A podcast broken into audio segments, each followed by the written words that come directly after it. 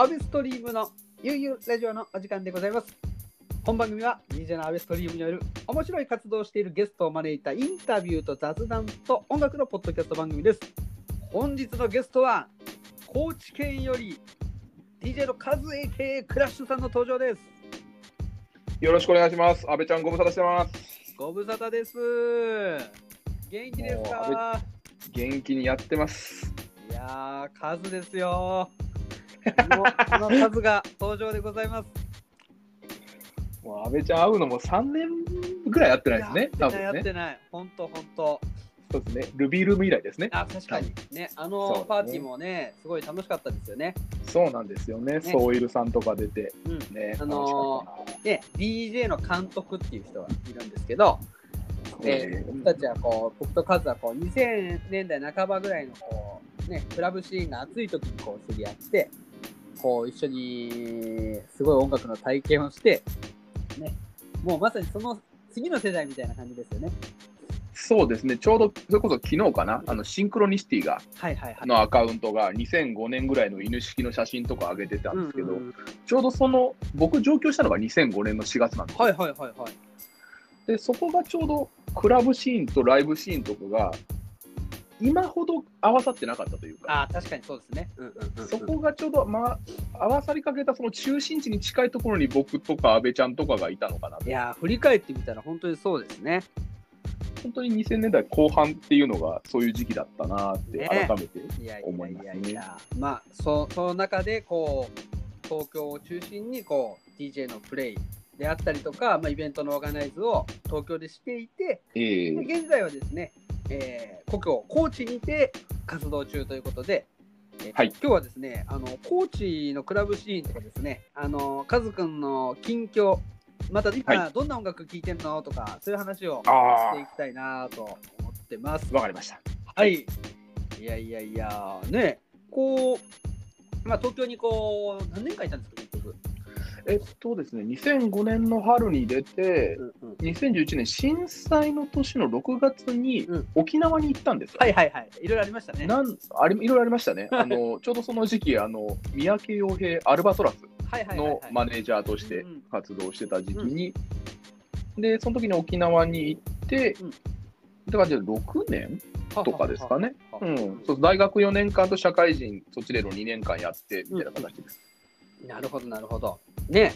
いやー、すごい6年とは思えない濃さですね。そうですね。特に安倍ちゃんとはあのさっき東京中心って話ありましたけど、うん僕、大学が神奈川の湘南の方だったうんので、うんうんうん。安倍ちゃんに近かったんですよね。ね、それこそ僕のやってるあのね、ハーティーパーティーの、あ本当初期のりましたね。初期の形？もう第1回か第1回ぐらいにもカズに来てもらってたっていう。あそっか、うんもう安倍ちゃんのバースデーパーティーのそうですね。ハーリーパーティーですね。最初はね、6月だったんですけど、まあ、その時からカズはこう、えー引っ越すぐらいまで、ねええ遊びに来てくれてましたね。まだね、 mixi があった頃ですね。懐かしい話出していきますね。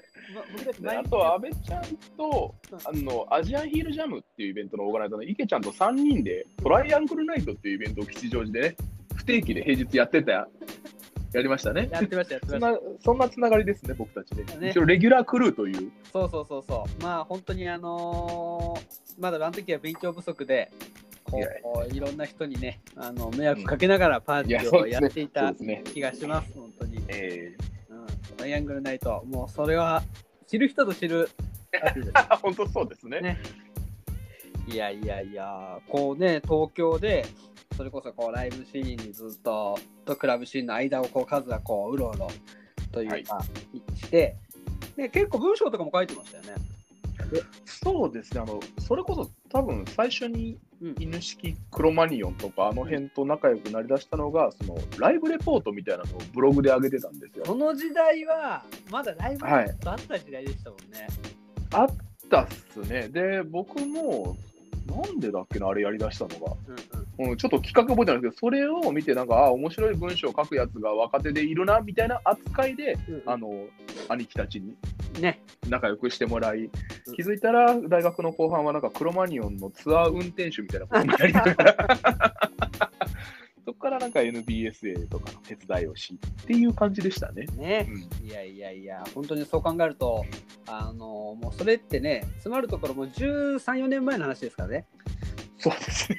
そうですね。まだ僕が二十歳ぐらいの時ですからね。かなり若手だった数ももうんう30代の中頃ということですね。そうですね。もう30、今年4ですから。ね油ノリノリの。ノリノリです。はいえーで、どうですか、コーチは。もう帰って10年ですけど。そうですね。うんコーチ自体がですね、うんそれこそ僕がそっちで遊んでた時のようなライブシーンっていうのが。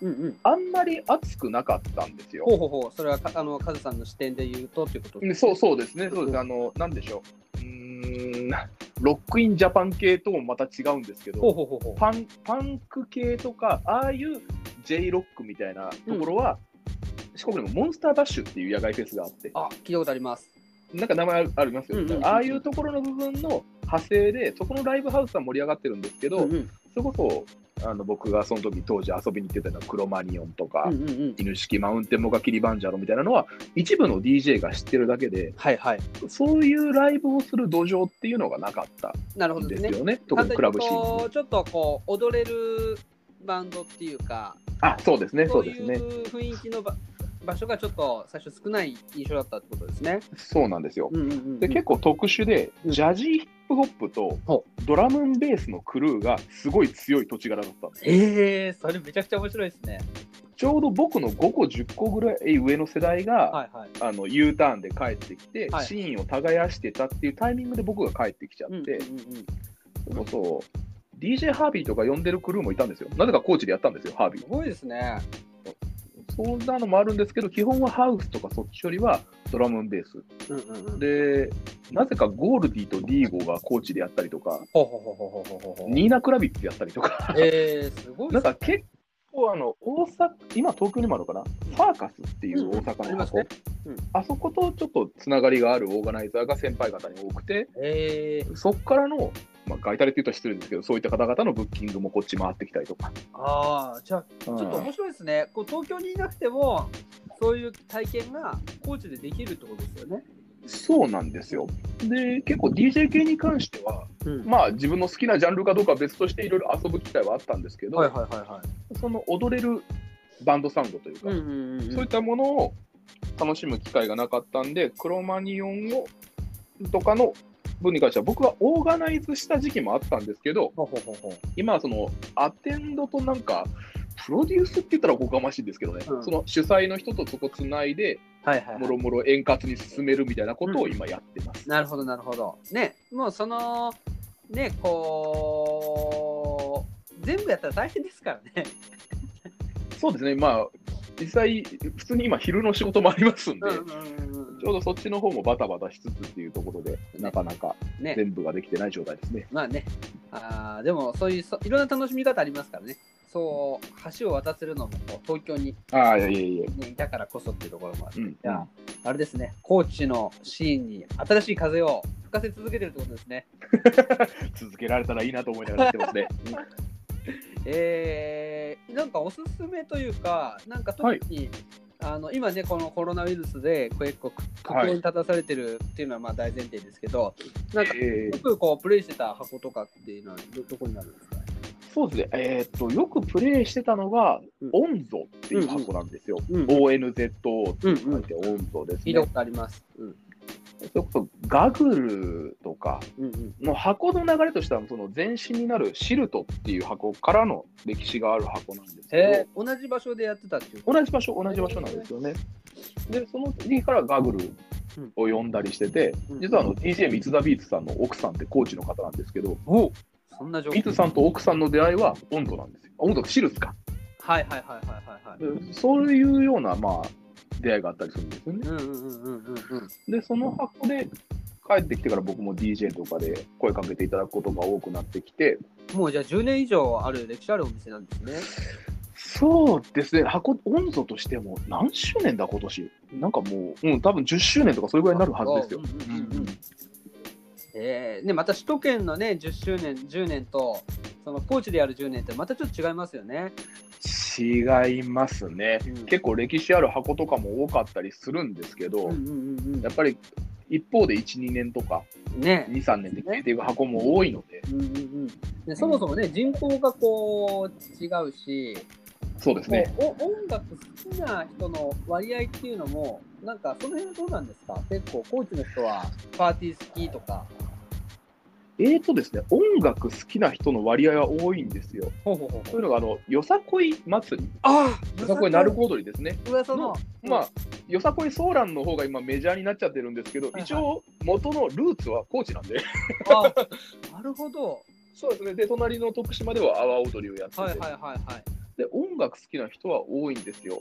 うんで、ただ、なんかどっちかというと、親父バンドって言ったらあれですけど、そういう、なんか、さっき、そのドラムンベースとかジャジーヒップホップだと結構縦割りが多いなと。で、シーンを縦断してる人が少ない印象はあって、あーはいはいはいはいはいはい。なんかその親父バンドをなんか県内10ステージとかでやったりとか、うんうんうんうん。その大音量で音を出しても別に苦情が出ないみたいな文化はあるんですよ。なるほどなるほど。ただ DJ に関して理解があるかって言われると、ちょっと微妙。なるほどなるほど。うんうん、じゃあ、ちょっとまだまだ、あの、頑張りがいがありますね。そうですね。まあ、やりがいが、開拓のしがいがあります。いいですね。いやーもう全くあのコーチがどういうシーンなのか、うん僕はちょっと実際今行ったこともないんで、そうですよね。うん落ち着いたらぜひぜひ。はい、あのー坂本龍馬が有名っていうことはよく知ってるんそうですね。そうなんですよ。うんただ余談ですけど、坂本龍馬リスペクトで来るとは、変になんかスイッチが入る人がいる。あなるほど。なんで僕からすると、ほうほうあの人ってまあ脱藩してから活躍した人じゃないですか。ああ、確かにそうですね。うんうんそれを結局、まあ、コーチのその上司歌手とか身分制度とかそういうところが嫌で飛び出してって、うん向こうで成功した人をコーチの偉人だって紹介するのって、うんうん高校中退して芸能人になった人をうち出身だよっていうようななるほどね違。和感がちょっとあるんですよね。それめちゃくちゃ聞いといてよかったです、それは。ただ、そういう人なんでしょとか、龍馬って結局武器商人ですよって言って、めちゃめちゃ怒り出す選手とかもいるんで、なるほど。基本的にコーチで龍馬の話をしない方がいい。なるほど。えー、ちょっと私も気をつけようと思います。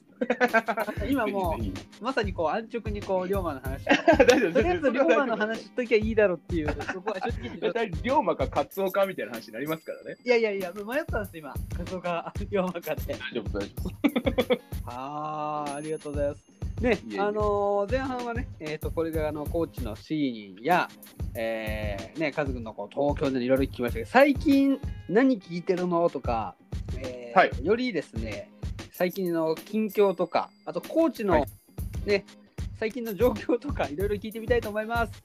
わかりました。で、よろしくお願いします今日。はあのー一曲かけていただくんですけど、はい。あのーどれにしましょ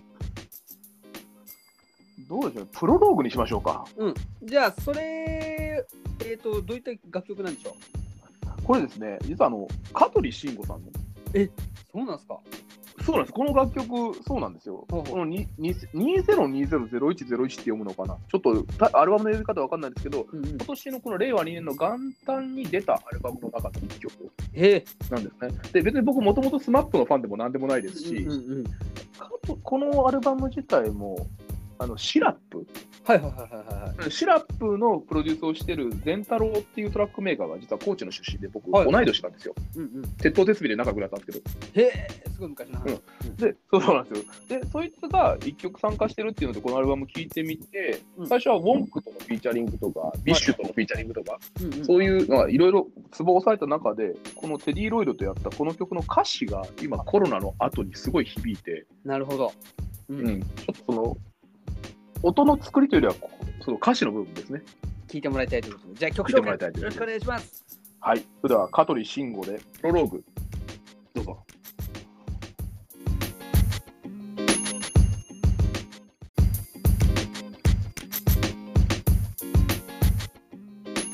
はい、聞いていただきました。香取慎吾でプロローグ。いや、やっぱりちょっとこの今のコロナのご時世にちょうどいい歌詞かなと思いましてですね。まあ、もともとは多分、あの、ジャニーズ事務所脱退からのその逆境からそんなことは関係ねえと自分で未来を塗り替えていくんだよみたいな歌詞だったと思うんですけど、今、このコロナ禍においてこれを聞くと、うん今のこの状況から僕らもやっぱり前を向いて進んでいかなきゃいけないなっていう気持ちにさせてくれる曲です。いいですね。この曲はあれですか、配信とかで聴けますか、?Spotify とか。聞けますね。Apple Music、Spotify とかその辺でも全部あるはずです。ね、ぜひこう普段、うんあの聞かない人もね、あのぜひあの検索して、あのー聞いてみてください。新しいそうですね。意外とこのアルバム一番好きなのは、ウォンクをフィーチャリングしたへメメトロポリスという曲で、もうほぼほぼウォンクの曲です。はいはいはいはいはっきり言って。うん、ーえー、でも本当面白い活動してますね。そうそうですか？香取慎吾さんが。あ、そうそうそうそうですね。結構、その、まだ見れてないんですけど、なぎまちっていう映画かなほう、もうすごい評判いいですへし、うんもうね、僕らとは慎吾ちゃんはな何もか関係ないですけど、慎吾ちゃんの全く関係ないですあ慎吾ちゃんはまあ、でもなんかいいっすもんね、あの人ね。雰囲気もね。よ。いいんですよ。結構、その、芸術肌というかね。うんうんうんいやいやいや、いろいろ聞いてますね。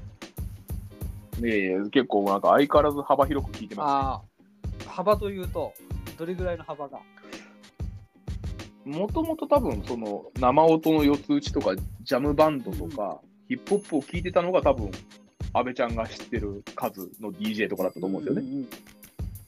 だからそこから余計なんかワールドミュージック寄りになったりとか、ネオソウルとか、まあ、トム・ミッシュ、FKJ あたりぐらいからそっちを余計掘るようう。になったりとか、かっこいいですよね。はいねじゃあちょっといろいろ聞いてかっ。こいいんですよ。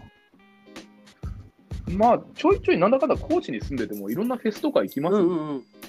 そこで気になったりとか、そうさバット、なんだろう、去年もフジロックもサマソニも行ってたんですよ。ほうほうほで、バンコクのなんだっけな、バンコクモータムなんたらオーケストラみたいな。うバンドが。うん。とか、フォニーピープルとかね、うんなんか結構かっこいいバンドがいっぱい出会いがあって、うんうんうん。いや、いいっすね。なんかもうね、こう高知にいながらにして、各地にしっかり、フェスにはもう逃さないっていう感じですね、じゃあ。逃さないって感じです。ただ去年の朝霧ジャムの台風中止ぐらいから、このコロナ以降、うん全然行けてないなるほ。ど。そうなんですよ。ちょっとね、まあ、全員がいけないっていう状況ですけれども、ちょっと寂しいですよね、本当に。寂しいんですよね。もう去年の今時期なんて、毎週どっか行ってましたから、ね、それこそね、今、この、カズファミリーがいるわけじゃないですか。そうですね、今、ベランダの向こうでうろうろしてますけど、カズファミリーみんなで行く行ったんですか？あ基本そうですね、ちょうど去年のゴールデンウィーク、何してたかなって思い返してみたら、ウォタとサーカスっていう、あ京都？知ってる？京都、京都、京都。うんうんうん京都のスターフェスティバルっていうのと同じ会場で、ちょっとダムとかあるね、山の上の方なんですけど、ほうほ本当にあのヒップホップで、ババとかデンガリュウさんとか、信号2とか出たのかな、うん。そのゆるいフェス行って、一回高知帰って、またなんか大阪のこんがり音楽祭。ほうマニアックな、なんか全く聞いたことないですけど、でもちょっと面白いんですか？それも。面白いです。よ。あの、赤犬とかあっち界隈だと思うはいんですけど、はいはいはい。猫眠るとかね、うんうんこんがりってあのミュージックレベルがあるのかな。へーで、そこに坂本慎太郎スチャダラパーとか、そんな感じのメニューでめちゃ。くちゃいいメンバーじゃないですか。そうそうなんですよ。ねそうなんですよ。ここんがり。すげえ楽しかったです。こんがり音楽祭。へ楽しかったな。ーいや、言ってますね。でもやっぱね、こう、現場でね、こう、体験するっていうのは大事ですうん。そうですね。それはもう、安倍ちゃんと遊んでた頃から、もう現場主義的な感じはありましたね。ねでもこうね、こう今、出れなくなりましたけど、はい。こうでもやっぱ現場でつながってるからね、こう今もこう、えーラジオでこう今話せたりとか、あ、そうですね。現場でのつながりが今もまだ生きてるというか、そうそう。うん、逆にその SNS だけでつながってた人とオンライン飲み会とかもしてないですし、うんうんうん。ね、なんかやっぱり現場の生のつながりで今やってるなっていう感じは改めてこの状況でも思いねま、す、工場、本当逆に僕も思います。こう、いや、やっぱり現場はすごいですね。行けるようになったら、えーぜひ行きたいですね。そうですね。うん。ね、高まあでもこうね、はい。その、温度さんとか、本当営業再開できるようになったら、ね、ぜひ行きたいですね。そうですね、まあ、イベントが、うん。そうだ、今これ、いつ公開なのかわかんないですけど、今収録したのが5月7日、うんうんうんちょっと緊急事態宣言自体はあるけど、うんちょっと自粛とかその辺を解除していくみたいなタイミングじゃないですなるほど、なるほど。うんうんか。で、一応今、高知だと、うん。うん5月の20何日までは、なんか、10人以上のイベントやっちゃいけないとか、なるほど。うんうん。なんか、まあ多分ずれるんですけどね、これも。うんうんうんそうそう5月20日までは10人以上のイベント自粛。うんうんうんで、50人以上のイベント自粛が5月31日まで。はいはいはいはいはいはい。で、まあ、すごい二枚舌な、休業要請は、要請解除、昨日か、5月6日でしたんですけど、5月7日から31日までは、夜間の繁華街の接待を伴う飲食店、カラオケボックス、ライブハウスへの出入り自粛。はあ、それ、事業者にきゅ対する休業要請は解除したけれども、うん出入りは自粛してくださいよってお客さん側にやってるっていう、ダブルスタンダードすぎて、そうですね。何が言いたいのっていう、この生殺しじゃないかっていう状態なんですよ。それはやっぱりね、あの、よくないですね。よくないんですよね。ねで、まあ、その自粛警察的な動きはまだこっちも聞かないですけど、うんまあ多分今後ちょこちょこ出てくるんだろうな、狭い町だしとう思いながらんやっております。なるほど、なるほど。まあ、そういったね、こう、辛辣なね、状況もありますけど、ね、やっぱそう、長年ね、こう、みんなを支えてきてくれたスポットとかは、えーええ頑張ってね、えーいい方法を考えて、ね、支えていきたいですよね。なんか、そうですさっきね。こう、温度さんのツイッターとかをちょっと見てみたんですけど、はいはいはい。ね、なんか本当にこういろんなアーティストがこう今までもね首都圏のアーティストもこう出入りしててなんか本当にえこう行ってみたいなっていうふうに思いました。もう本当に月2、3ぐらいゲスト呼んで結構やってましたしね。うんうん。ねそれこそ、うんうん。はい。中止になったイベントで言うと、3月末のそのカシーフさうんうんんうん。と、ラーナーズから、そうですね、ケイシタナカ、チャーベさうんうんんうんうん。とか、そのあたりが中止になったのかな、直近だと。えーうん。うんうんうんうんいやいやいやいやねこう今をときめくこうアーティストがしっかりこうつながってる場所が高知にあるっていうのが本当いいですね。そうですね。それこそあれです、あの、七尾旅人さんがうんうん。高知の出身であ、そうなんですね。そうなんですよ、うんうんもう僕の小学校の先輩に当たるんですけど、ーなるほどなるほど。はいはいはい。そのソロライブとかも音頭でやったりとかして、うんうん。えー、そんな場所です。いやーね、そういう場所はね、こうみんなでね、頑張って支えていきましょう。そうですね。ね、なんかちょっとその、こう、はい本堂さんでも、えー別のお店のこうチャリティーライブを行ったりとか、そういうこともしてたみたいですよね。そうなんですよね。うんうん実はそのこのコロナで大変になる直前ですね、うんうん1月の末ぐらいにですね、うんうんバーアティックという別の、まあ、すぐ近くにあるんですけど、うんうんベニューとしては、はい。そのお店があのちょっと火事になりましてうんですね、うんうんうん。全焼したんですよ、はいはいはいはい。うん。で、ちょうど1月末から2月ぐらいにかけては、高知のその DJ、クラブミュージック界隈は、セーブ・ザ・アティックっていうところで、チャリティーだとか、まあ、募金箱を各箱に設置してっていう状態だったんですけど、まあ、この3月の中旬ぐらいから、やっぱり高知県の方でもだいぶ急に感染者が増えだして、うんうん他のお店のチャリティーをしてる空気じゃちょっとなくなってきたんですよね。ああ、正正直なところって正正直なところ多分そうだと思うんですよ。うんうんうん。まあ、両方うまく支援できればなっていうところでやってはいるんですけど、うんうんうんうん。ね、でもやっぱそういう支え合いのね、そうですね。なんかそのツイッター見てて、ああ、やっぱ熱いなと思いました、すごく。まあ、意外となんか同業者なんですけど、うんうん。さっきあの僕もシーンとかジャンルは縦割りって表現したんですけど、うんうん、横のお店同士はすごい仲がいいんですよ。ああ、もうそれがね、ここのイベそうそう、自分のところの営業終わって、こっちのゲストがいるところに遊びに来たりとか、うんうん。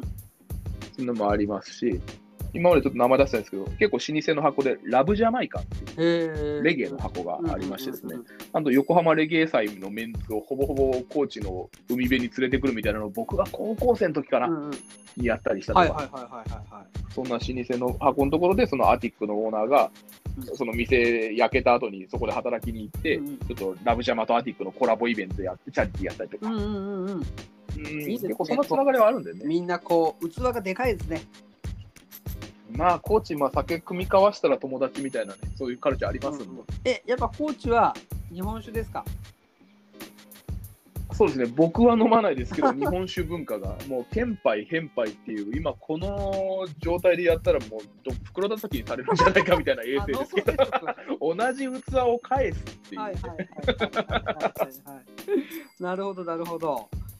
えー、でもそういう土地土地の乾杯とか僕すごい好きなんですよ。神奈川って何かありましたっけ？いや、ないです。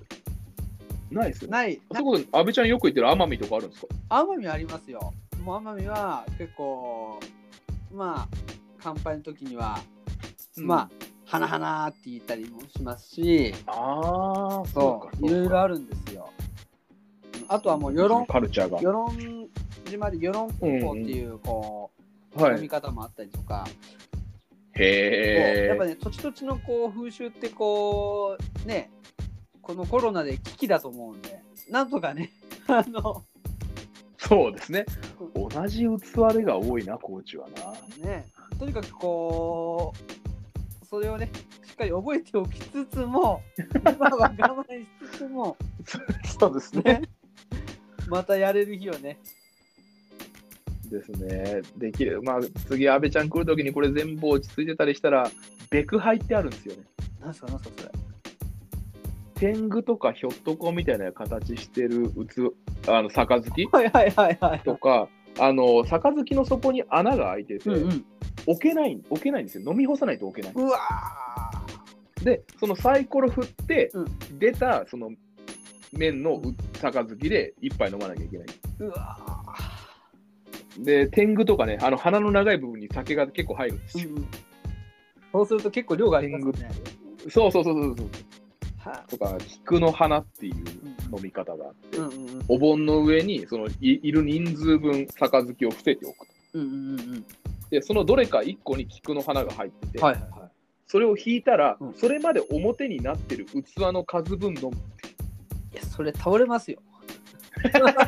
その大の大人を結構倒れさす恐ろしい飲みカルチャーがありますんで、高知は。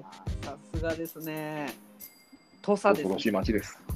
さすが酒の国土佐です。いやーいや、高知はもうぜひ行ってみたいですね。